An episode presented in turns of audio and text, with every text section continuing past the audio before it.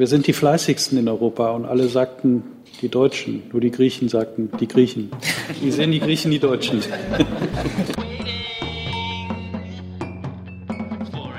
die Kollegen aus dem Ausland. Ich habe eben schon kurz angedeutet, dass wir sehr auf sie angewiesen sind, nicht nur, weil sie sich an der Miete, an den Mietkosten dieses Saales beteiligen, sondern vor allen Dingen, weil sie sich äh, verdient machen um die Qualität der Fragestellung. Und manchmal ist es in einer bestimmten Situation das Allerwichtigste, dass zum richtigen Zeitpunkt die richtige Frage gestellt wird. Liebe Hörer, hier sind Thilo und Tyler. Jung und Naiv gibt es ja nur durch eure Unterstützung. Hier gibt's keine Werbung, höchstens für uns selbst. Aber wie ihr uns unterstützen könnt oder sogar Produzenten werdet, erfahrt ihr in der Podcast-Beschreibung. Zum Beispiel per PayPal oder Überweisung. Und jetzt geht's weiter. Insofern würde ich ganz kurz bitten, die drei Kollegen sich zunächst mal nur vorzustellen, wo sie herkommen. Äh, das ist, glaube ich, einfacher, als wenn ich es einfach vorlese. Bitte, Frau Fiebig, fangen Sie an. Ja, hallo, mein Name ist Natalia Fiebrich, ich bin Ukrainerin. Ich arbeite für einen ukrainischen äh, Fernsehsender, bin schon oh, gut als mehr als zehn Jahre in Berlin und ähm, arbeite für Nachrichten. Wir interessieren uns an allen Themen, äh, angefangen von der Politik natürlich, aber auch ganz viel über einfach darüber, wie die Deutschen leben, wie es hier ist, wie funktionieren die Schulen, äh, verschiedene Systeme, Medizin, äh, Straßenbau, alles Mögliche und natürlich auch ganz viel, was man so im Ausland über die Deutschen sozusagen denkt und sich vorstellt. Äh, Oktoberfest ist bei uns immer ein Muss. Ich habe schon mittlerweile meinen eigenen Dirndl und äh, meine Kollegen zählen sogar vom Jahr zum Jahr, wie viele Maß Bier ich auf einmal heben kann. Kollege Papasch, wie viel Maß sind es bei Ihnen? Wie viel, wie viel Maß Bier können Sie auf einmal? Also bei mir sind sechs. Also, da, ich, äh, da ich lange in Bayern äh, gelebt habe und in, äh, in München auch gelebt habe, da habe ich auch äh, eine Übung in mir. Okay. Äh, also, äh, also mein Name ist Georgios Papas, ich bin Korrespondent des Kriegs im Fernsehen. Ich lebe länger in Deutschland, aber in Berlin ähm, bin ich seit 2010. Und 2010 ist das Jahr, was, äh, wo die Griechenland-Krise angefangen hat. Und äh, obwohl ich mir vorgenommen habe am Anfang, na ja, ich bin der Korrespondent des Kriegs im Fernsehen und die Korrespondenten äh, berichten ja über alles, von Fußball, von äh, Kinos, von Theater, von Politik, von Wirtschaft, von alles. Also bis heute hm, tue ich ausschließlich äh, nur Berichte über äh, die Griechenland-Krise. Und das ist eine Monokultur, das gefällt mir nicht, aber ich hoffe, äh, dass es bald vorbei ist. Aber äh, ich glaube, wir werden äh, auch später mal darauf kommen, wie das Verhältnis zwischen Griechenland und Deutschland gewesen ist all die Jahre und äh, was es heute, äh, was, was heute passiert. Aber ich glaube, äh, dass es wichtig ist, äh, ein paar Worte über den VAP zu, äh, zu reden. Also was sind das? Diese ausländische Korrespondenten. Was ist können diese? Wir, können wir das danach machen? Wir machen mal okay, kurz ja, eine gerne. Vorstellungsrunde. Ja. Okay. Da ist noch der Erik Kirschbaum. Bitte. Das kann lang dauern, ha? um, ähm, ich heiße Erik Kirschbaum, ich bin Amerikaner, komme aus New York, aber wohne seit fast 30 Jahren in Deutschland, wohne total gerne in Deutschland, habe 25 Jahre für Reuters gearbeitet, eine Nachrichtenagentur in Bonn, Frankfurt, Wien und Berlin und jetzt seit drei Jahren schreibe ich als freier Journalist für Los Angeles Times. Um, ähm, alles über Deutschland. Gestern habe ich was über den Feuern in Brandenburg geschrieben, das so spannend ist, weil es Munition gibt, wo in der Welt gibt es Munition, die dann hochgehen. Das ist so, so viele Eigenheiten von Deutschland kann man immer finden. Und ich schreibe auch ganz gern kritisch über Deutschland. Diese NATO-2%-Ziele zum Beispiel. Es ist total verständlich, dass Trump und alle amerikanischen Präsidenten sagen, hey, was soll das? Deutschland, das zweitgrößte NATO-Land, hat so viel profitiert von NATO wie kein anderes Land und trotzdem will nicht zahlen. Und jetzt heißt es, 2% ist nicht so wichtig, aber ich kann mich erinnern an Theo Weigel, der sagte, 3,0 ist 3,0 und jetzt ist 2% nicht so wichtig. Naja, so was ich schreibe so gern kritisch über Deutschland und ähm, wohne total gerne in Deutschland. Ich habe auch ein paar Bücher geschrieben über Jürgen Klinsmann, den ich seit zehn Jahren kenne und Bruce Springsteen hat ein Konzert in Ostberlin, habe ich gerne ein Buch darüber geschrieben und ja, freue mich auf eure Fragen. Ja, vielen Dank. Ich habe eben kurz erwähnt, dass wir stolz darauf sind, äh, etwas älter zu sein als das Bundespresseamt, als Bundespressekonferenz. Äh, der VAP ist noch viel älter. Und jetzt würde ich äh, dich bitten, etwas über den VAP zu erklären.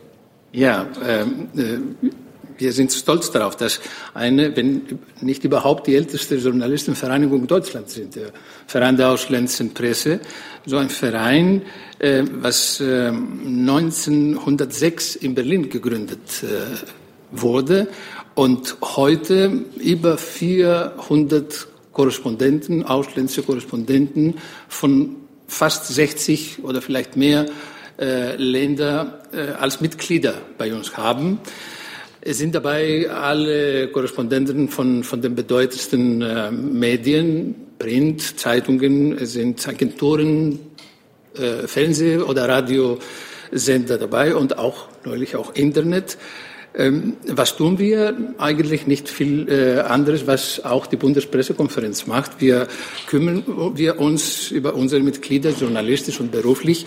Wir organisieren äh, Gespräche mit äh, Persönlichkeiten aus der Politik, aus der Wirtschaft, aus der Kultur. Ähm, wir hatten letzte Woche, also vor, vor ein paar Tagen, hatten wir den äh, Bundesbankspräsident bei uns als Gast gehabt, den Jens Weidmann und äh, fast alle Minister äh, ist es wichtig, die wichtigsten Ministerien, was auch für uns interessant sind, haben wir so eine Tradition fast geschafft, einmal im Jahr bei uns zu Gast zu haben und den Fragen der Kollegen dann zu stellen. Ähm, wir schaffen Kontakte auch äh, mit anderen Kollegen und mit anderen Medien in Deutschland und wir unterstützen unsere Mitglieder bei allen ihren beruflichen äh, Anliegen. Und äh, ich glaube, das ist unsere alltägliche Arbeit, aber der Herr Mainz hat über die Bundespressekonferenz gesagt, dass wir äh, auch, äh, dass er äh, ehrenamtlich arbeiten. Wir tun das auch im Vorstand der VAP. Und äh, wenn ich äh, für die Bedeutung des VAPs und der äh, ausländischen Korrespondenten ein Wort sagen würde, das, dann hätte ich gesagt, wir sind die Brückenbauer, wenn, äh, wenn auch nicht die Brücke selbst zwischen Deutschland und unseren Ländern. Äh, wenn ich zum Beispiel, ich komme, äh, ich kam erst von zehn Tagen nach Deutschland aus meinem Urlaub in Griechenland und jedes Mal, wenn ich dort bin, die erste Frage, die ich bekomme, ist, was, was meint oder was denkt äh, äh äh, Merkel über uns, über Griechenland? Oder was, was hat äh, Scholz vor über Griechenland? Oder was, was will äh, Schäuble früher mal mit Griechenland machen? Also das ist die erste Frage. Und dann kommt die Frage, was sind das die Deutschen? Sind Freunde? Sind unsere Freunde oder sind unsere Feinde? Und die Antwort darauf natürlich ist sehr schwierig äh, oder auch ganz einfach manchmal. Äh, also diese Pauschalisierungen, also das ist meine persönliche Meinung jetzt, diese Pauschalisierungen, die Deutschen oder die Griechen, hat sehr viel damit zu tun, dass die letzte Zeit die während der Krise sehr viele Stereotypen sich etabliert haben. Und für diese Stereotypen sind wir Journalisten eigentlich äh, in großem Maße verantwortlich. Die Art und Weise, wie wir über äh, den, das Land, wo wir arbeiten, berichten oder wie äh, die deutschen Kollegen äh, über andere Länder berichten. Das ist eigentlich äh, entscheidend für, die, für das Bild, was man hierzulande die Deutschen über Griechen haben und umgekehrt auch. Damit haben wir ein ganz weites Feld für eventuelle Fragen eröffnet, nicht nur ähm, was die, die Arbeit des VAP anbelangt, die Arbeit der BPK, sondern auch die Sichtweise unserer Gäste aus Amerika, aus Griechenland und der Ukraine. Welche Fragen sehe ich denn als erstes? Nehmen Sie dieses Mikro bitte und sagen ja. Sie, an wen Sie sich wenden. Ja, vielen Dank, Herr Mainz. Äh, Faust aus Berlin. Meine Frage geht an Herrn Kirschbaum, weil ich gerade eben gehört habe, der kann man mit der USA verbinden. Herr Kirschbaum, stimmen Sie mir zu, dass im aktuellen USA-Iran-Konflikt weniger das Problem beim Zusammenspielen von US-Präsident Donald Trump und dem iranischen Präsident Hassan Rouhani liegt, sondern eher am US-Außenminister Mike Pompeo, weil ich den Eindruck habe, der äh, äh, stellt ganz andere Bedingungen an dem äh, eventuellen Gespräch zwischen Trump und Rouhani und dass das in Teheran zu einer Verunsicherung führt, was dann eben dazu führt, dass der äh, oberste Religionsführer äh, Ayatollah Khamenei ja im Moment äh, Präsident Rouhani verbietet, sich mit Trump zu treffen. Also Fazit äh, wäre Präsident Trump da aufrufen zu sagen über seinen Außenminister Pompeo, äh, äh, ich bin immer noch der gewählte Präsident. Dankeschön. Ja, tut mir leid, ich bin mehr ein Deutschland-Beobachter und Deutschland-Folger aus Iran, USA. Aber im Allgemeinen finde ich es schade, dass Trump das gemacht hat, was er gemacht hat mit dem Iran-Aufkündigung. Und ich weiß, dass Deutschland und die anderen vier Länder arbeiten hart dran, das USA wieder beizuhalten. Und es gibt auch viele in den USA, die wollen, dass das dabei bleiben. Ähm, die Details weiß ich leider nicht. Ich bin, ich widme 90 Prozent meiner Zeit hier in Deutschland anzuschauen, was Merkel und Seehofer und alle machen. Ähm, das ist mehr mein, mein Fokus. Ja, die Schar derjenigen, die Trump verstehen, ist übersichtlich. Bitte? Die Schar derjenigen, die Trump verstehen, ist ja, übersichtlich. Ja, genau. Ich, ich lese total gern, was da los ist. Ich glaube, es ist eine Blutenzeit für die Medien in den USA. Der Präsident von CBS hat gesagt, Trump ist vielleicht schlecht für Amerika, aber gut für CBS, gut für das Geschäft. Und Zeitungen wie New York Times leben eine, eine goldene Zeitära jetzt. Die Journalisten arbeiten rund um die Uhr praktisch und äh, die Leute kaufen Zeitungen wieder. Und ähm, ich bin ein großer ähm, Anhänger der Verfassung in den USA. Die Verfassung ist sehr, sehr stark. Gucken Sie mal in den 30er Jahren, was Roosevelt machen wollte mit Supreme Court Packing. Er wollte 15 Justices haben. Die Verfassung war stärker. Ähm, man kann sehen, dass die Constitution sehr, sehr stark ist und sehr robust ist. Und deswegen habe ich äh, nicht so die große Angst wie manche in Deutschland. Ähm, ich glaube, diese Wahlen im November werden super wichtig sein. Vielleicht die wichtigste Midterm Elections aller Zeiten. Und wenn die äh, Democrats the Congress und Senat wieder zurückbekommen, dann könnte man über Amtsenthebungen fahren wirklich vielleicht nachdenken. Jetzt ist es politisch nicht möglich, aber es ist ganz spannend und gucken Sie, was da Anfang November passiert. Das ist eine sehr spannende Wahl. In der letzten Reihe, gucken Sie mal, ob Sie da ans Mikro kommen. Ja. Ähm, Hartmann von Berlin. Vielleicht können Sie was dazu sagen, wie Sie direkt mit AfD-Politikern umgehen. Wer auch immer antworten möchte. Danke. Meinen Sie jetzt die, die Auslandskorrespondenten oder meinen Sie die Bundespressekonferenz?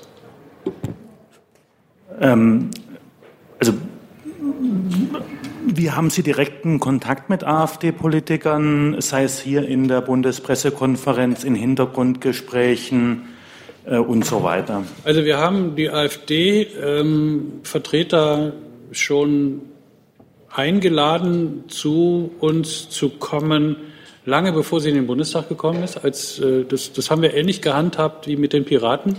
Als sie äh, drei, zweistellig gehandelt wurden in den Umfragen, haben wir die auch zum ersten Mal hierher eingeladen. Und als die AfD reüssierte, haben wir das da gleich gehandhabt. Und wir haben vor allen Dingen in den letzten zwei Jahren, soweit ich das, das können Sie aber in der Statistik nachgucken, haben wir nach jeder Landtagswahl ähm, alle Vertreter aller im Bundestag, äh, die Spitzen aller im Bundestag vertretenen Parteien und auch die in den Landtagen erfolgreichen Vertreter eingeladen, zu uns zu sprechen. Deswegen äh, hatte die AfD das Privileg, wahrscheinlich ähm, so oft schon bei uns zu sein, bevor sie zum ersten Mal äh, auf Bundesebene in Erscheinung trat, wie keine andere zuvor.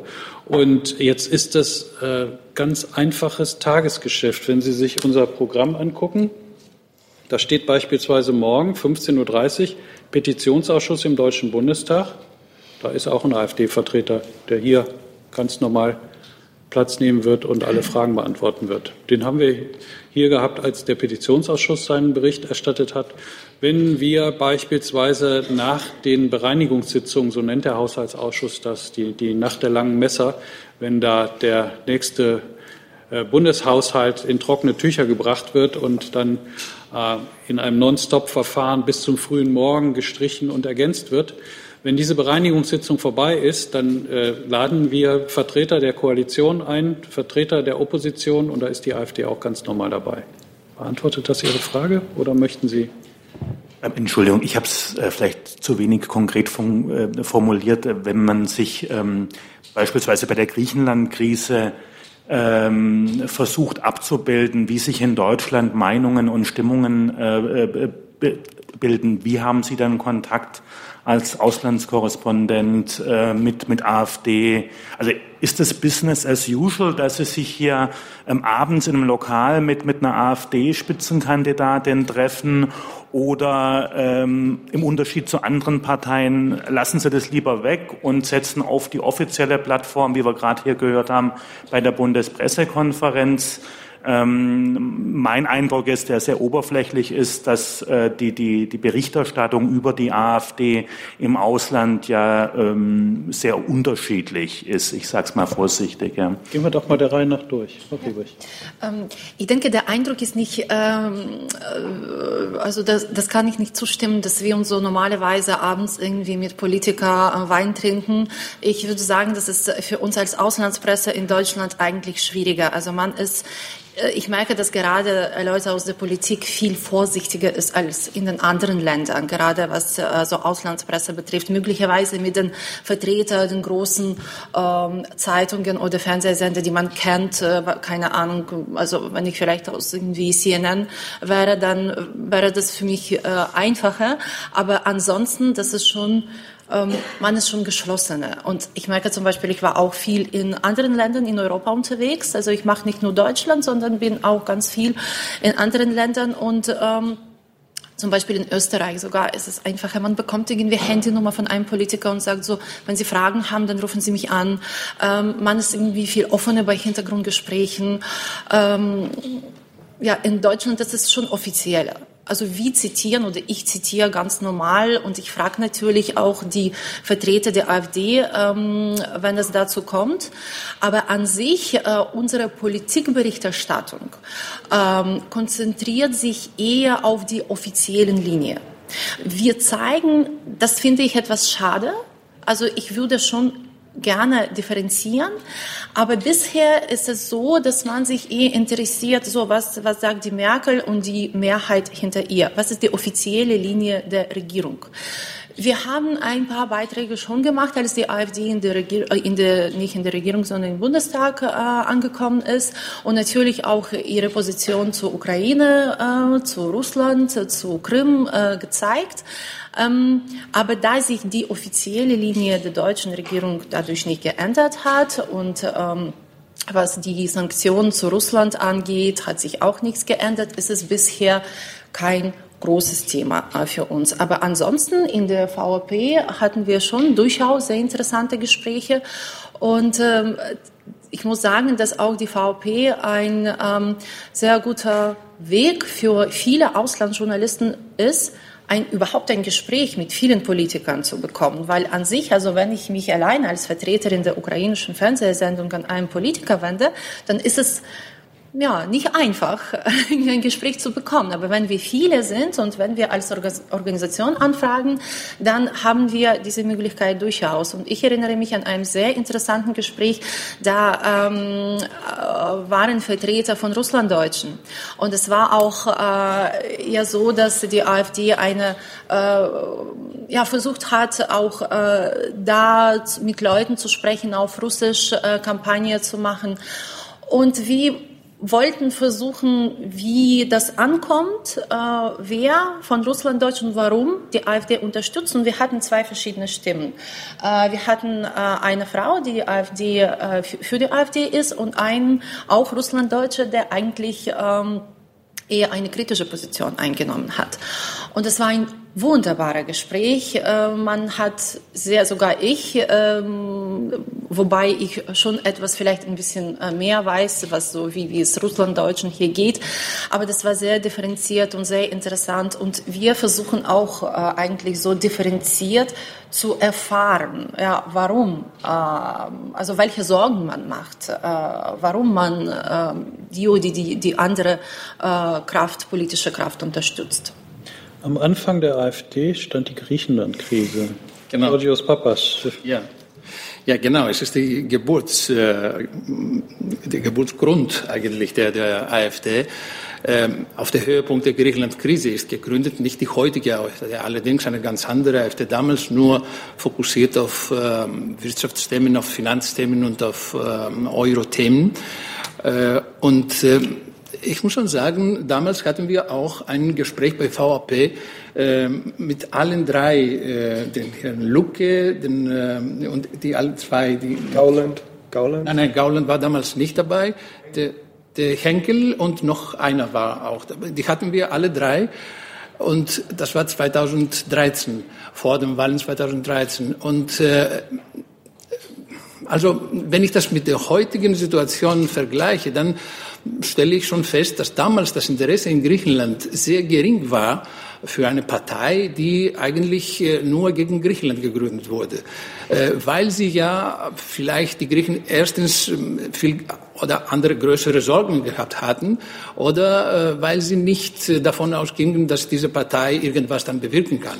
Ähm, Im Gegenteil, heute oder nach diesem Bundestagswahl stelle ich schon fest, dass da, da die Sorge in Griechenland äh, sehr viel größer ist. Was passiert denn mit der AfD? Was ist denn mit der AfD? Was bedeutet, äh, dass die AfD im Bundestag sitzt? Und was äh, wird das für Auswirkungen für die äh, Politik Deutschlands für uns haben?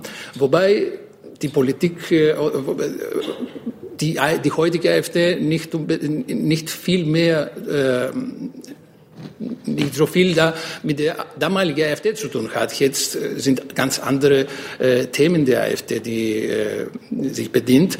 Äh, aber trotzdem auch bei diesen Themen spielt auch äh, das europäische Umfeld äh, Deutschlands, die, Griechenland auch, bei der, Flüchtlingskrise und alles spielt das eine Rolle und deswegen das Interesse äh, für die Auswirkungen dieser Verschiebung der Politik äh, in Deutschland nach äh, rechts, äh, was das äh, für Konsequenzen haben wird, eine sehr große Rolle.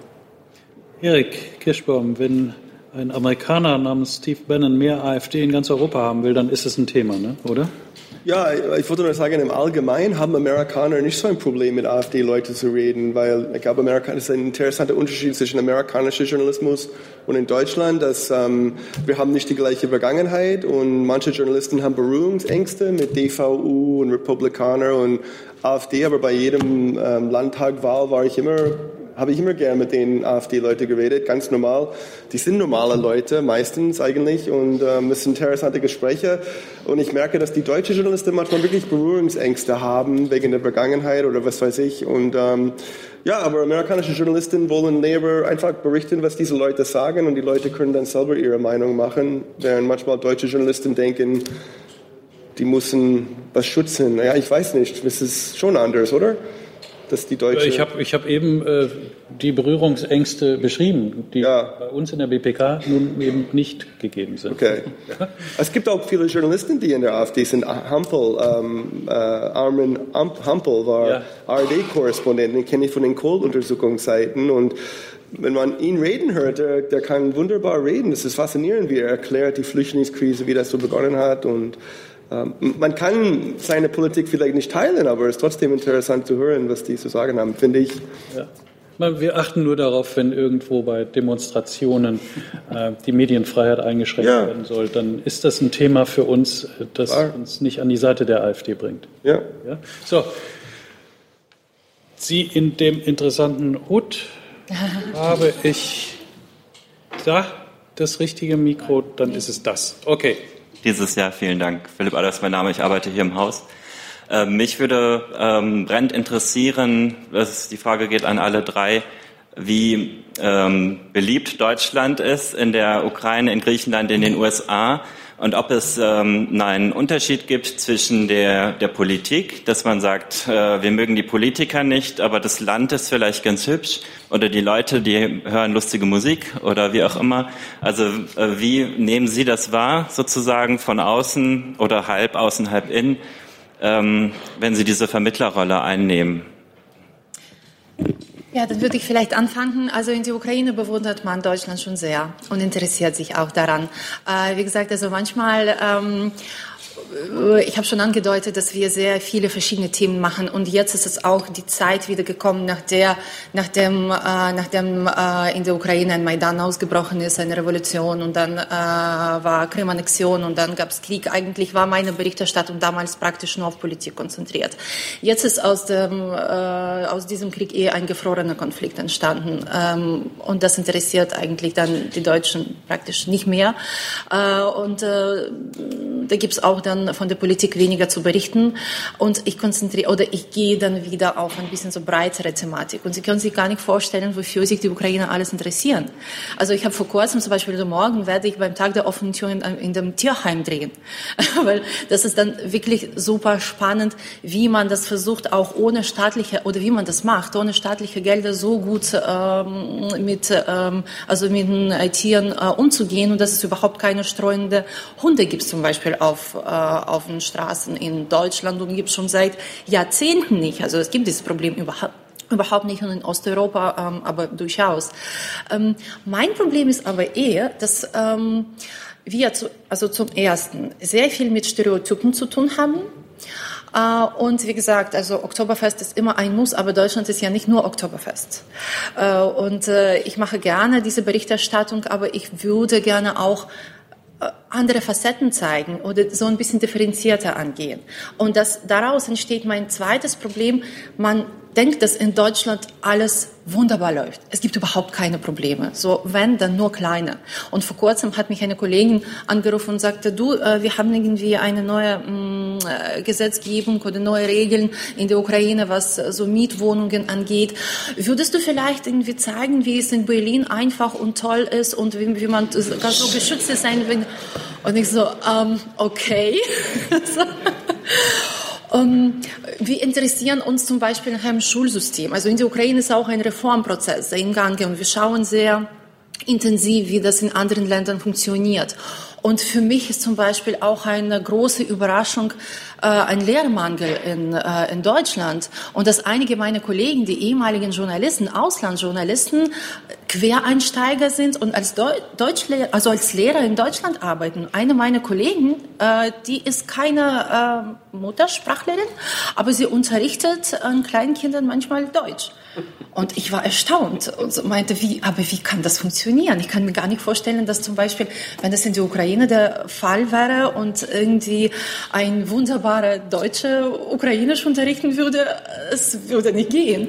Ähm, also vieles, vieles ist noch zu entdecken in diesem Land. Und äh, ich hoffe, dass wir noch tiefer äh, und differenzierter zeigen könnten.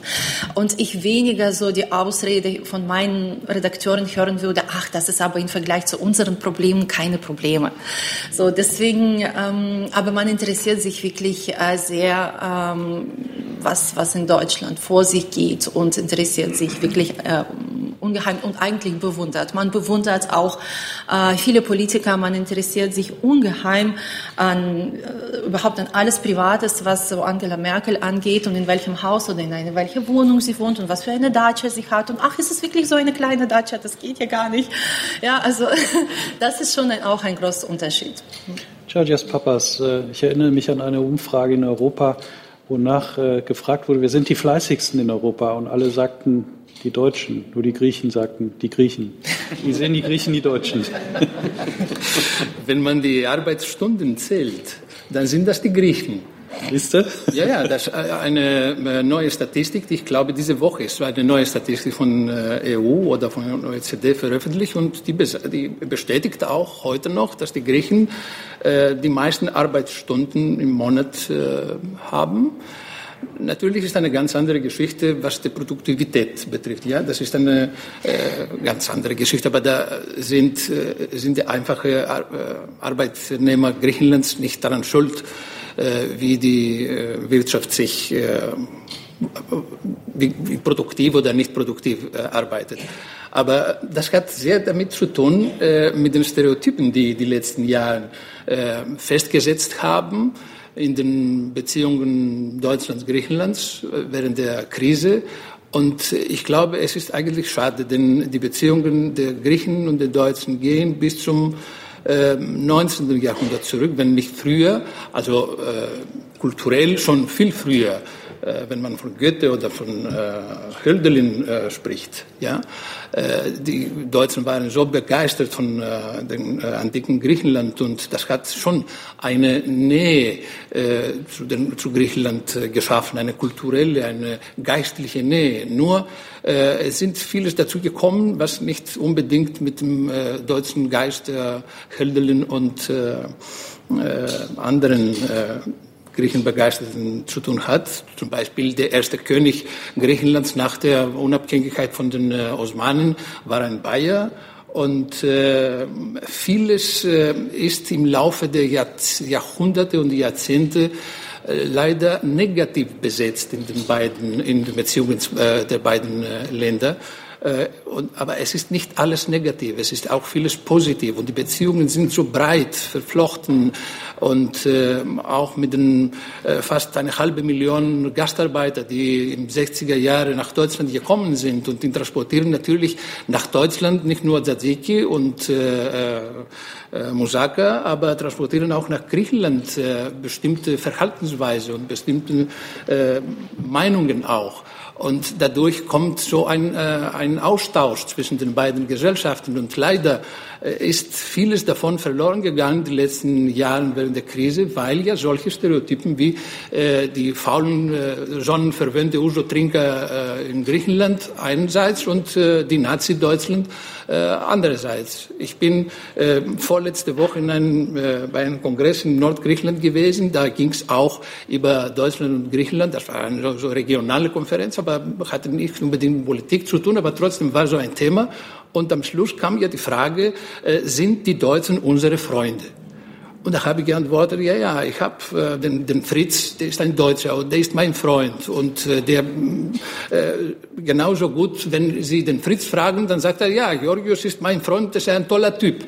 Aber äh, wenn du äh, dann sagst, die Deutschen, ja, dann ist er sehr zurückhaltend, der, der Grieche. Ja? Äh, was heißt das? Das heißt, dass diese Pauschalisierungen, was wir erlebt haben in den letzten Jahren, sehr mh, viel Schaden zugefügt haben den, äh, äh, bei in den Verhältnis der beiden Länder. Und das hat auch wir haben, wir sprechen immer von dem Populismus der, der Politik, ja, der politischen Parteien. Äh, äh, aber es gab auch einen Populismus der Medien in den letzten äh, Jahren, sowohl in Griechenland als auch in Deutschland. Und es sind solche Stereotypen auch durch die Medien und hauptsächlich durch die Medien festgesetzt worden. Und da tragen wir eine große Verantwortung. Herr Kirschbaum, sehr viele Amerikaner verweisen auf deutsche Wurzeln, die in ihren Familien sind. Wie denken die heutigen Amerikaner über eines ihrer Mutterländer? Ja, das ist eine interessante Frage. Ähm, erstens wollte ich sagen, dass die Amerikaner wissen nicht so viel über Deutschland wie die Deutschen über den USA. Es gibt äh, 60, 70 Deutschland-Korrespondenten in den USA. Sie haben ein tolles öffentliches rechtliches System hier mit 8 Milliarden Euro pro Jahr. Ähm, die Deutschen wissen viel mehr über USA als umgekehrt. In Deutschland sind vielleicht ein Dutzend amerikanische Korrespondenten, gar nicht so viel. Ähm, so das zuerst weg. Und die Amerikaner interessieren sich wenig für Ausland. Das ist auch schade. Es ist immer ein Kampf, eine Geschichte da abzuliefern, weil die Interesse in den USA ist mehr an Asien oder Süd, äh, Südamerika als Europa oft. Ähm, und dann nur Probleme mit Handel und NATO und solche Dinge. Aber das vorneweg gesagt, ähm, ich, ich wohne in Deutschland mehr oder weniger seit 82. Ich kam als Austauschstudent nach Freiburg in Westdeutschland und ich fand das ein tolles Land. Ich, davor wollte ich Sportjournalist werden, danach wollte ich Auslandskorrespondent. Ich habe gesehen, was für ein tolles Land Westdeutschland ist mit Krankenversicherung war ich zuerst krankenversichert das erste Mal seit Jahren und öffentliche Verkehrssystem war toll. Ich bin per Anhalter immer rumgefahren. Ach, du bist Amerikaner und du sprichst Deutsch, toll, Wahnsinn. Und ich fand es wirklich ein sehr schönes Land hier und deswegen wollte ich hier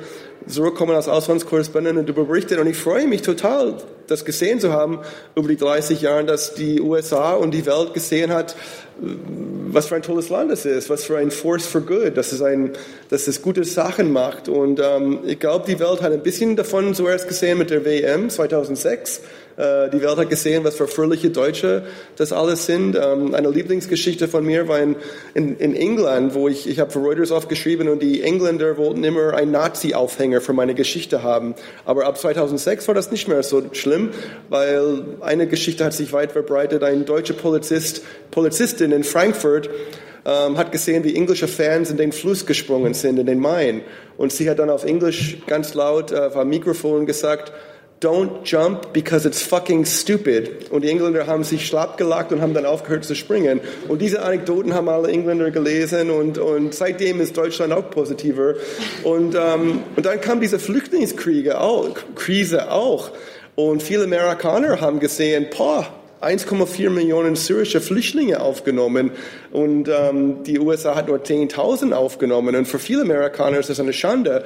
Und was Deutschland da geleistet hat, und ich habe mich gefreut, ich habe mich wirklich gefreut zu sehen, dass viele Amerikaner sehen, boah, Deutschland ist wirklich ein Force for Good. Die tun tolle Sachen hier und ähm, ähm, ja, das hat mich gefreut, dass das Bild, das Deutschlandbild in den USA immer besser wird. Letzte Anekdote, meine Tochter ist halb Österreicherin und wohnt in Kalifornien seit so zehn Jahren.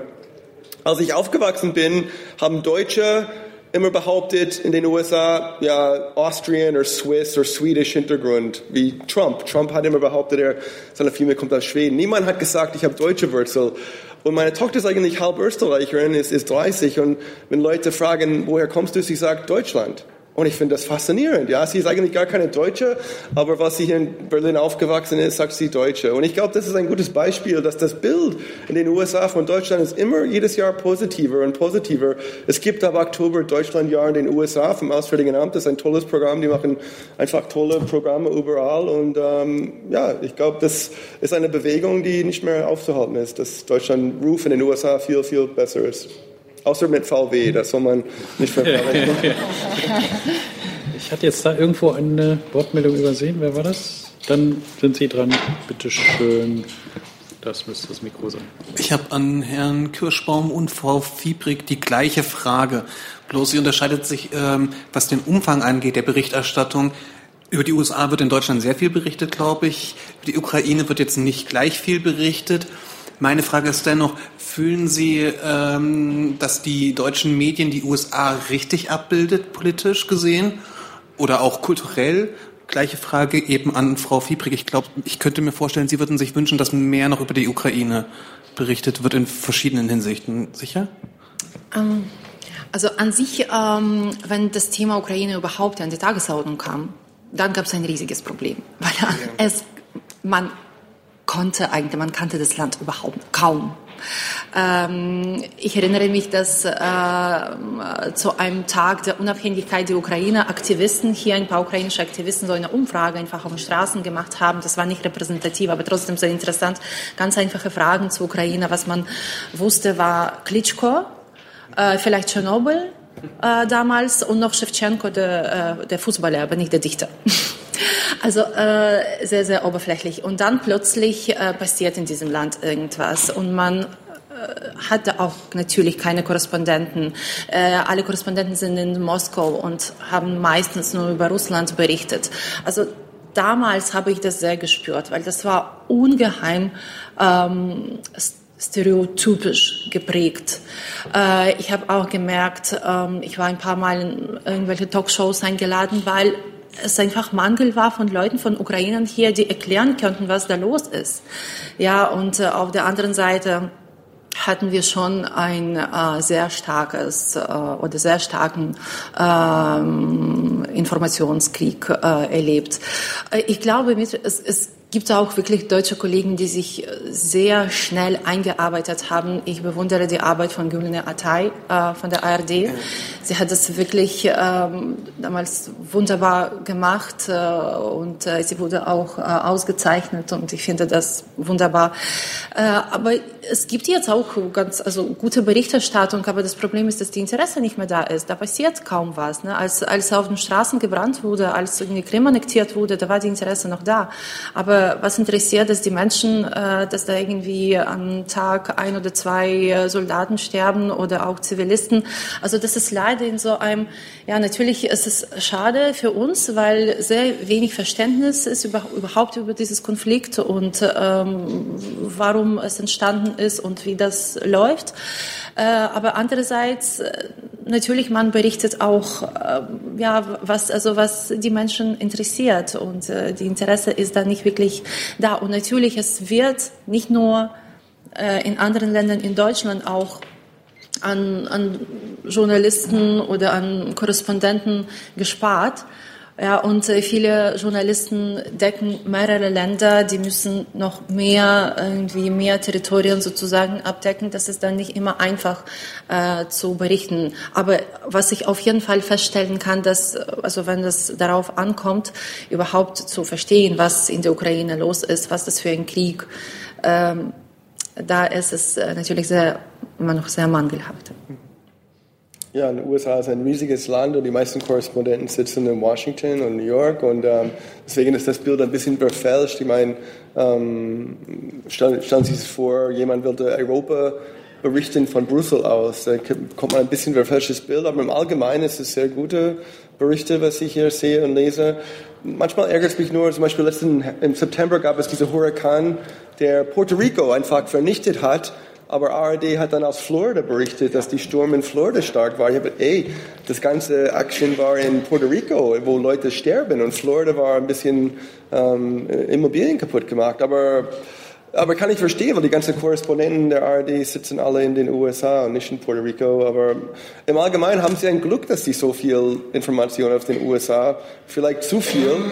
Aber ich finde es auch faszinierend. Ich glaube, Trump ist unbeliebteste in Deutschland als alle anderen Länder der Welt. Äh, ja, ich glaube, die Zustimmung für Trump hier ist, äh, äh die Gegen, ist, ist 90 Prozent gegen ihn und in den USA ist er bei 40 Prozent viel, viel populärer und vielleicht die deutsche, die, die deutsche Korrespondenten wie die Amerikaner haben gesagt, wie war das möglich, dass wir das nicht gesehen haben und die probieren in diese rote Bundesländer ein bisschen mehr unterwegs zu sein. Ähm, aber wenn ich in den USA bin, ich begegne immer wieder Leute, die Trump lieben und ähm, äh, in Deutschland kaum einer. Darf ich? Bitte. Darf ich auch etwas dazu sagen, obwohl ich nicht äh, explizit gefragt wurde, weil ja die Rolle der Korrespondenten für mich sehr wichtig sind. Äh, nicht, weil ich als Korrespondent arbeite, aber das habe ich auch erlebt äh, während der Griechenland-Krise, wie wichtig es war, für das Bild, was man, was man äh, ein Medium transportiert, ob er einen eigenen Korrespondenten dort hat, im jeweiligen Land, entweder in Deutschland oder in Griechenland, oder nicht. Und ich habe vorhin vom Populismus der Medien äh, gesprochen und da muss ich sagen, also es sind diejenigen Medien, die Populismus betrieben haben, die eigentlich keinen festen äh, äh, Korrespondenten in Griechenland gehabt haben. Schlagzeilen wie verkauft eure Insel und den Parthenon äh, gleich mit, also sind von Blätter äh, gemacht worden, die keinen damals keinen Korrespondenten in Griechenland gehabt haben und dann nur reine Polemik betrieben haben. Umgekehrt war es das Problem, dass wir Griechen, griechische Journalisten, sehr wenig hier in Deutschland waren und äh, als Korrespondenten gearbeitet haben. Wir, für die, die meisten griechischen Medien hatten in, Griech, in Deutschland keinen Korrespondenten gehabt. Für eine Weile sogar nicht mal das, äh, die halbamtliche Nachrichtenagentur, äh, die sehr viele andere Medien mit Berichten und äh, Nachrichten liefert. Und wie sind die Griechen eigentlich, die griechischen Medien dann über Deutschland äh, informiert? Eigentlich durch englischsprachige Medien, denn die Griechen äh, sprechen oder kennen auch kennen Englisch, aber sehr wenig oder viel weniger äh, können deutsche Zeitungen lesen. Und dadurch haben sich die Griechen über Deutschland also durch äh, äh englische oder amerikanische Medien informiert, wobei die englischen Medien einen ganz anderen Blickwinkel haben auf Euro, auf Europäische Union. Wir erleben ja, dass die Großbritannien weg von der Europäischen Union geht. Und deswegen ist ein Zerrbild entstanden in Griechenland, wie die Sache in Deutschland ist. Und wir wenige Korrespondenten, die hier waren, eigentlich konnten nicht all, das Ganze korrigieren. Wir haben dazu beigetragen, natürlich im Rahmen unserer Möglichkeiten. Aber äh, ich stelle auch im Nachhinein fest, dass ein großes Problem während der Krise war, dass sowohl deutschen Medien aus verständlichen Gründen, man hat in der Europäischen Union, muss nicht jede deutsche Zeitung einen Korrespondenten in Athen haben.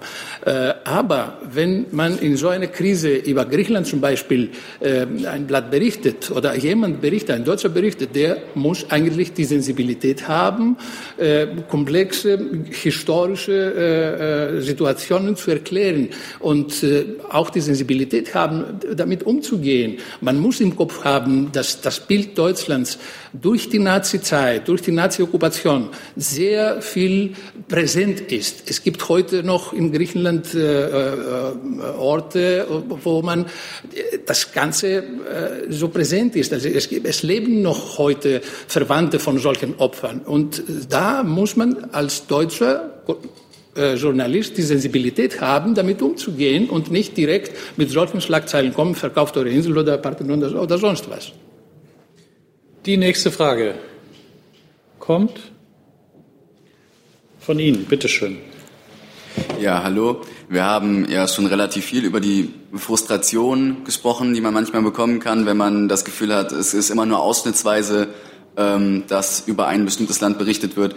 Ich auch als grundsätzlicher Pro-Europäer frage mich vielleicht jetzt nicht normativ, aber vielleicht einfach nur deswegen argumentiert, weil halt was in anderen europäischen Ländern passiert, nicht unwichtiger ist mittlerweile so nah oder auf der oder globalisiert auf die ganze Welt äh, gesprochen, dass es halt eben nicht äh, zwangsläufig unwichtiger ist, was in anderen Ländern passiert, als das, was in meinem Heimatland oder in Deutschland passiert, äh, bräuchte man vielleicht äh, statt, dass immer nur nationale Zeitungen Korrespondenten haben, vielleicht eine, eine, eine Zeitung, die halt irgendwie europäische Nachrichten macht für Europäer oder eine Weltzeit oder Weltzeitungen, die halt wirklich solche äh, solche Nachrichten machen können im Detail und ohne einen festen Bezugspunkt oder würde sich das nicht verkaufen? Ist das ein Quatsch? An sich, also ich ähm, habe erlebt, äh, dass äh, es immer besser ist und man immer mehr versteht von einem Ereignis, einer Situation, wenn man irgendwie vergleichen kann, wenn man nur auf eine Quelle angewiesen ist. Weil wir sind ja auch äh, Augen und Ohren, ne, aber ähm, wir zeigen das Bild so, wie wir das gesehen haben, wie, so wie wir das einschätzen können.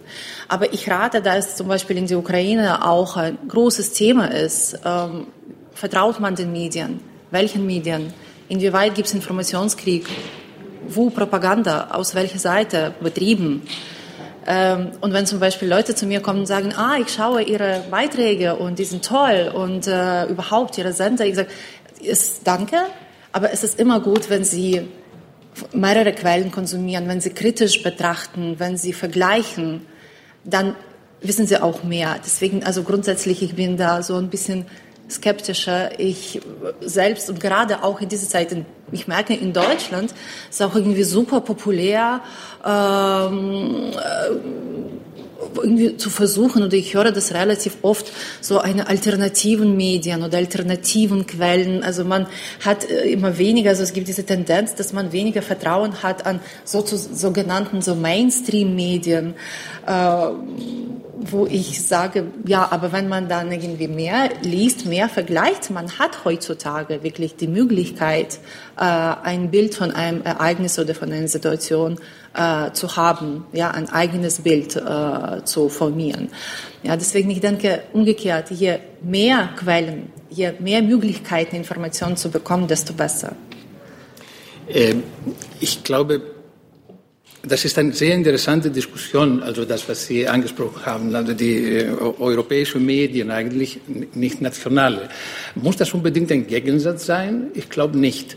wenn wir äh, aber parallel agieren, dann vielleicht schaffen wir, was heute noch nicht geschaffen ist. Diese, diese Geschichte, die europäische Öffentlichkeit zum Beispiel. Also europäische Medien werden entstehen, wenn eine europäische Öffentlichkeit sich etabliert. Aber das, so weit sind wir noch nicht.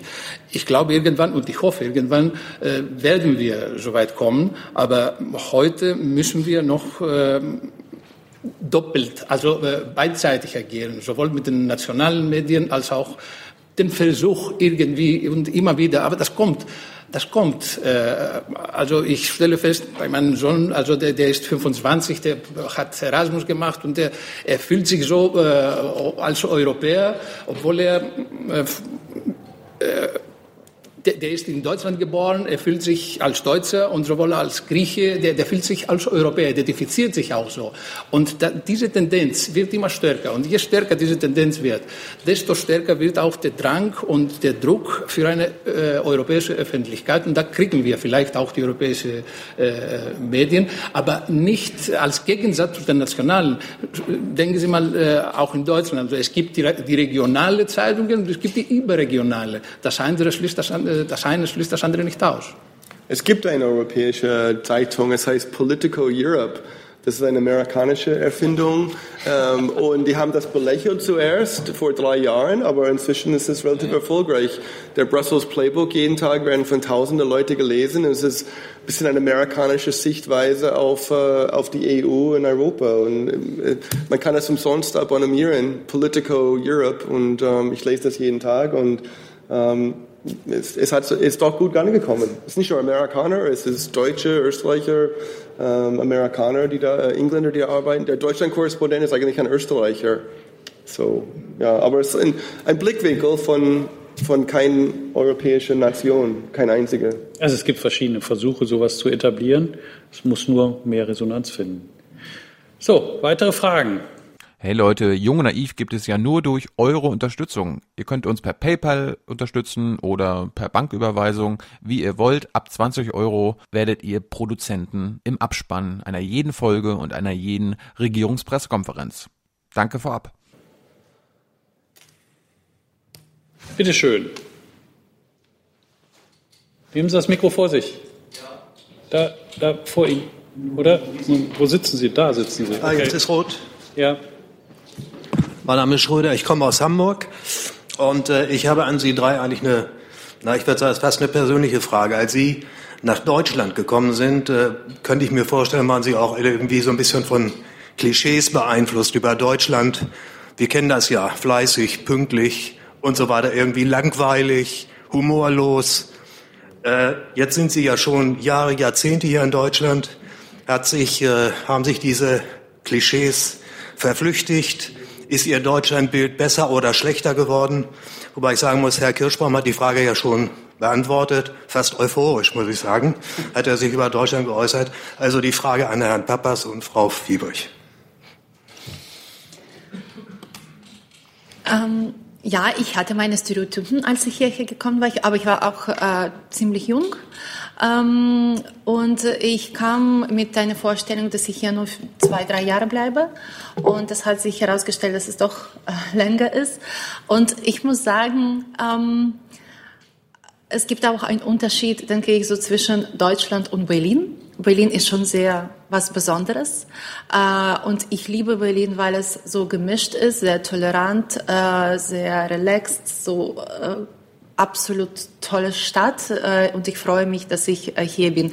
Was Stereotypen angeht, ich bin, ich denke, so Verfechterin, also zum Beispiel in in Osteuropa so grundsätzlich gibt es ein Stereotyp über deutsche Frauen, dass die irgendwie vielleicht nicht so toll aussehen als europäische Frauen. Sogar, muss ich sagen, bei den deutschen Männern. Das höre ich manchmal und das, das bringt mich manchmal auf die Palme. Und ich bin diejenige, die für, also die sagt, hallo, hier ist einfach ein anderes äh, Angehensweise. Die Frauen hier, wenn die wollen, die, die werden so und so aussehen, aber weil sie das wollen, nicht nur, weil die irgendwie jemanden gefallen wollen, irgendein Mann oder eine Freundin oder ein Freundeskreis oder was auch immer. Und das finde ich toll, also diese Freiheit. Äh, und diese Freiheit merke ich auch bei ziemlich vielen. Ich merke das bei, sogar bei Kindern. Also mein Kind geht hier zur Schule und er kennt wunderbar seine Rechte und ich denke sogar ein bisschen weniger seine, also was er machen muss. Und das ist zum Beispiel bei den ukrainischen Kindern schon anders. Also die sind schon irgendwie so diszipliniert und ähm, hören mehr auf, so auf Erwachsene, so was man sagt. Also ich muss sagen, ich, also ich würde nicht sagen, dass mein Bild irgendwie sich geändert hat. Es ist wahrscheinlich sogar weniger objektiv geworden, weil ich äh, diese Stadt äh, mittlerweile sehr liebe und ich freue mich auch, äh, dass ich hier bin. Ähm, ab, aber das Bild ist auch viel differenzierter geworden. Ähm, aber vielleicht so auch in so eine kleine äh, Bemerkung, äh, was die Arbeitsweise angeht. Ähm, es ist schon etwas, muss ich sagen, komplizierter manchmal äh, in Deutschland zu arbeiten, wenn man, wenn man unter Druck steht und als ausländisches Medien ganz schnell irgendeinen O-Ton braucht. Da muss man wirklich im Voraus planen. Und ich sage, Leute, es geht nicht, dass ich anrufe und sage, ich brauche heute ein Interview, auch wenn das super kurz ist. Dann sagt mir, nee, das, das, das geht gar nicht. Und ich merke zum Beispiel wiederum, in so in anderen europäischen Ländern ist man sogar einfach so Leute auf der Straße so ein bisschen relaxter, was also Medien angeht. Also man spricht irgendwie äh, offener und äh, sagt nicht gleich, nee, nee, Pressestelle da und ich gebe keine Kommentare. Und manchmal ist es sogar lustig, also in, äh, in Italien, das ist sogar so ohne Sprachkenntnisse, da, wir haben da ein, äh, von, von einem Erdbeben äh, berichtet und ich wollte Bilder machen. Ich war unterwegs mit einem Kameramann und einer Übersetzerin. Und an sich, man konnte nicht in ein gesperrtes Gebiet, aber manchmal haben die Security, also haben die Rettungsleute Kamerateams oder neuen Kameramann mitgenommen. Und ich habe dann versucht zu sagen, ja, also vielleicht doch nehmen Sie bitte den Kameramann. Und da sagte, ich bin Giorgio, ja, okay, den Kameramann sagt, ja, aber der Kameramann, der spricht überhaupt kein, also kein Italienisch, vielleicht dann noch irgendwie, würde das gehen? Ja, sie, okay. Sag ja, gut, wenn Sie schon zwei nehmen. Also ich bräuchte dann vielleicht einen Aufsager. Also ein Dritter wird, Sie, Signore. also irgendwie, also ähm, da, da geht es irgendwie immer einfacher. In Deutschland geht man sehr strikt nach Regeln nach, aber das erleichtert, also man weiß eigentlich dann, was zu erwarten ist. Und äh, das erleichtert irgendwie auch vielleicht für uns die Arbeit, weil wir wissen, das geht und das geht nicht unter keinem Umstand. Also da haben wir Ihr Klischee eigentlich erfüllt, ne? Irgendwie. Aber nicht unbedingt von einer schlechten Seite. ja, Georges Papas, wie hat sich das entwickelt? Ja, als ich nach Deutschland kam, das war Mitte der 80er Jahre eigentlich, nachdem ich äh, mein äh, Studium in Athen absolviert habe, dann äh, bin ich nach Deutschland gekommen, ohne Deutsch zu kennen, äh, um weiter zu studieren. Das war nicht leicht, besonders die Sprache. Äh, ähm, aber ähm, es ist heutzutage ein ganz anderes Deutschland äh, im Vergleich zu dem, was es damals äh, war. Nicht nur, weil ja in der Zwischenzeit Deutschland ja sich vereinigt hat, aber auch das Land äh, hat sich verändert und die Leute haben sich auch verändert. Damals äh, mein, mein, äh, größt, äh, meine größte, mein größtes Problem war, dass ich in eine äh, Schule gegangen bin, um dort zu lernen. Und ich wohnte bei einem älteren Paar, Rentner waren die beiden, die Frau Elisabeth und Herr Hans. Die Frau Elisabeth kümmert sich jeden Tag, dass ich eine äh, kleine Suppe bei mir habe. Solche Suppen sah ich zum ersten Mal und ehrlich gesagt, äh, da konnte ich davon nichts kosten. Trotzdem habe ich das weggeschmissen, aber trotzdem habe ich der Frau Elisabeth gesagt, also wie toll es geschmeckt hat. Ja? Und, aber der Herr Hans, der sprach nur bayerisch. Und nach einem Monat oder nach zwei Monaten kam ich immer wieder nach Hause und ich habe versucht, mit ihm in Gespräch zu kommen, aber da konnte ich überhaupt nichts verstehen. Und da bin ich so deprimiert worden, da wollte ich gleich weggehen, zurück nach Griechenland, denn ich schaffe hier nichts, überhaupt nicht, nach, wenn ich nach zwei Monaten nicht mit Herrn Hans mich unterhalten habe. Aber naja, es ging ja äh, auch anderes, weil ich ja nicht nur mit Bayern äh, zu tun gehabt habe. Und so bin ich geblieben. Heute ist ein ganz anderes Deutschland. Also die Leute äh, ändern sich nicht so, so schnell. Aber das Bild Deutschlands äh, hat sich schon geändert und äh, ich würde auch positiv über Deutschland äh, sprechen, was das deutsche System betrifft, was, was die Ausstrahlung des Deut Deutschlands betrifft, was Demokratie und Institutionen betrifft.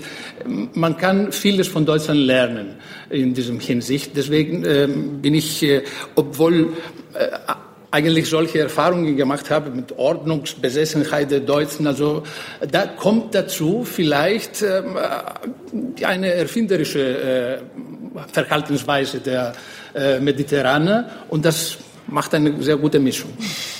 Ja, Erik, wir haben dein Deutschlandbild ja auch schon gehört. Ja. Von daher hier vielen Dank den Kolleginnen und Kollegen der, des Vereins der Auslandspresse.